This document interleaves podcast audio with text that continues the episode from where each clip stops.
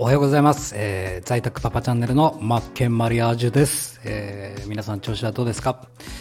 朝の優しいインターネット始めていきましょう、ね、今日はね何をやろうかなと思っていて、まあ、天気は曇りなんですがちょっとね話は変わりますが、えーブロッコリーは、えキャベツが突然変異をしたものだそうです。で、えー昨日の朝ラジでは、まあ、あの100歳の先生ね105歳でお亡くなりにになな なななモールス信号みたい、えーね、100 105歳で、えー亡くなられた、えーと日野原先生っていう病院の先生のね、えー格言、まあ、名名言の、うんお話をさせていただきました、ね、いい話でしたよね、えー今日はねふとねちょっと見てみたらいいもう一ついい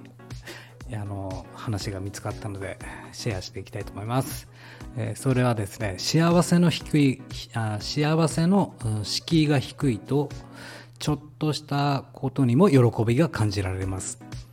人からの何気ない親切や思いやりに心が満たされます。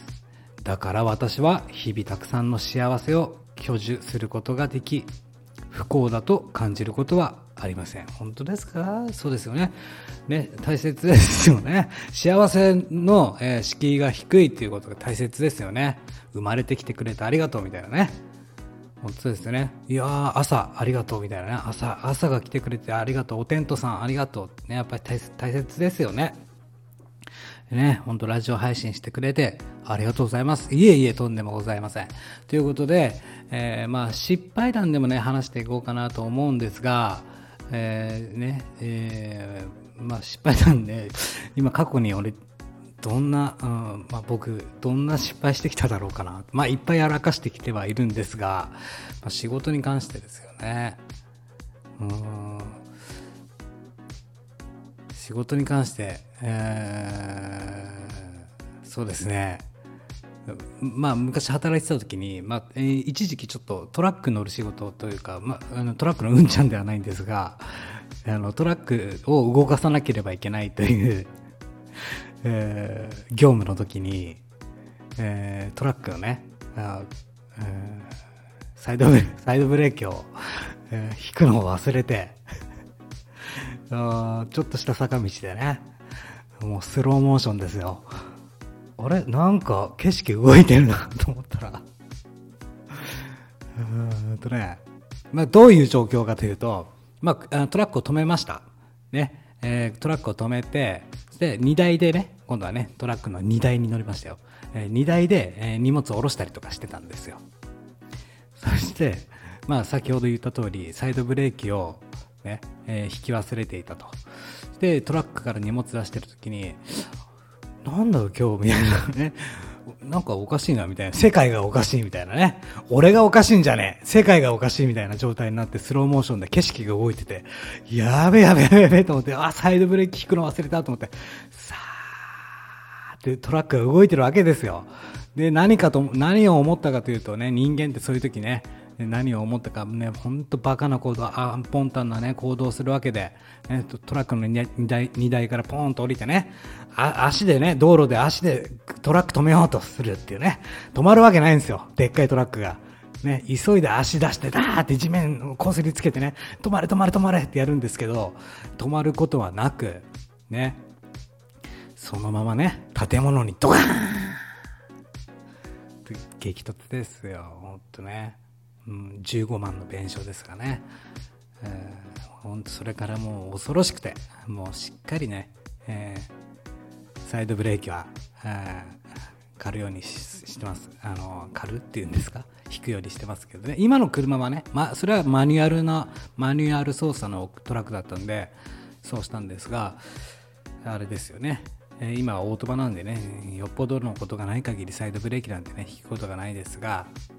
やっぱりね念には念をっていうのがやっぱり大切ですよね。最終確認。ね。最終確認が必要ですよっていうお話です。ね。本当にそれで大丈夫ですかと。だけど人間なんでね忘れて忘れてしまいますよね。うん。本当にね。これでよかったかなと。やっぱりね会社で会社の組織として働いてるとえー、やっぱりね、えー、ルールがありますからやっぱり最終確認最終確認がどんどんやっぱり必要になってきますよね。まあ、こうやってね個人事業で働いてると、まあ、最終確認は自分自身なんで自分でやっぱり自己責任を負って働いていかなければいけないんですがそうですね。うん。まあ、昔ちょっとね僕あの調理師とかやってたことがあって若い頃。でその時にもうめちゃくちゃ厳しい総料理長おやすさんその当時ねおやすさんおはようございますみたいな世界なんですよ。調理師和食の調理師で。ね、おやすさんが登場したらもうすぐお茶出すみたいなね。タオル出してみたいな。おやすさんが次する行動を先に僕たち若造は把握してもう段取りしてあげると。でそのおやすさんがねもう今でも忘れられません、えー、教えてくれた一言あ言葉があって、まあ、仕事っていうのは、まあ、段取り8割仕事が2だっつってね。はいってねあ確かにそうだなと思うんですよ。今この年になってね。やっぱり仕事っていうのは段取りが8割していてあとのね2だけ仕事すれば完結するよと。これを、えー、まあ、パレートの法則ってよくありますよね。8対2の法則と。80%対20%みたいなね。まあ、僕の例えば、まあ、売上でいうと、まあ、全体の20%の商品が、えーね、全体全体のうちの、ね、20%の商品で2割の商品。2割の商品で全体の80%の売り上げを作ってるよと。本当そういう感じなんですよね。パレートの法則って本当に当てはまるなと思ってて。だからやっぱりその段取り8割仕事が2っていういう部分にも当てはまるんですけどもやっぱりしっかり8割段取りが必要ですよと。でまあ売上に関しても2割の全体の2割の商品が、えー、全体の80%の売り上げを作るんでしっかりそっちの2に、えー、2, 2, を作るためにね2の売上80を作ってくれる、えー、強豪強者の2を作るために80%の段取りでその2を育てていきましょうと2を作っていきましょうということなんですよ。ね、パレートの法則よかったら調べてみてください。80対20、そうですよね。全体を100として見た時にね、えー、一番ね有力なのは2割ですよっていうことですよね。まあ、ちょっと話伝わりましたちょっと自分の中で自分で何言ってるか分かんねえなと思っちゃったんですけど、まあそういうことですよ。段取り8割仕事がねって覚えておいてくれればいいかなと思います。ね、常にやっぱり良いっていうのが大事ですよね。まあ今日も頑張れそうですか？僕は今日も頑張っちゃいますよ。ね、今日は何をするかというと、そうですね。あ、そうですね。えー、自分のカレッジサイトのえー、中級者向けの、えー、カリキュラム作りですね、え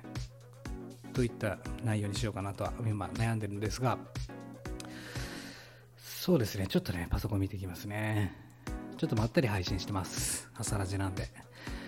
えー、ちょっともう少しお話しさせてください。寂しいんで、ね、今ねもうこれで、えー、朝のラジオやめようかなと思ったんですがちょっと寂しいなと思ったんでちょっとまだお話しさせてください。えっ、ー、と、ロードマップ、少々お待ちくださいよ。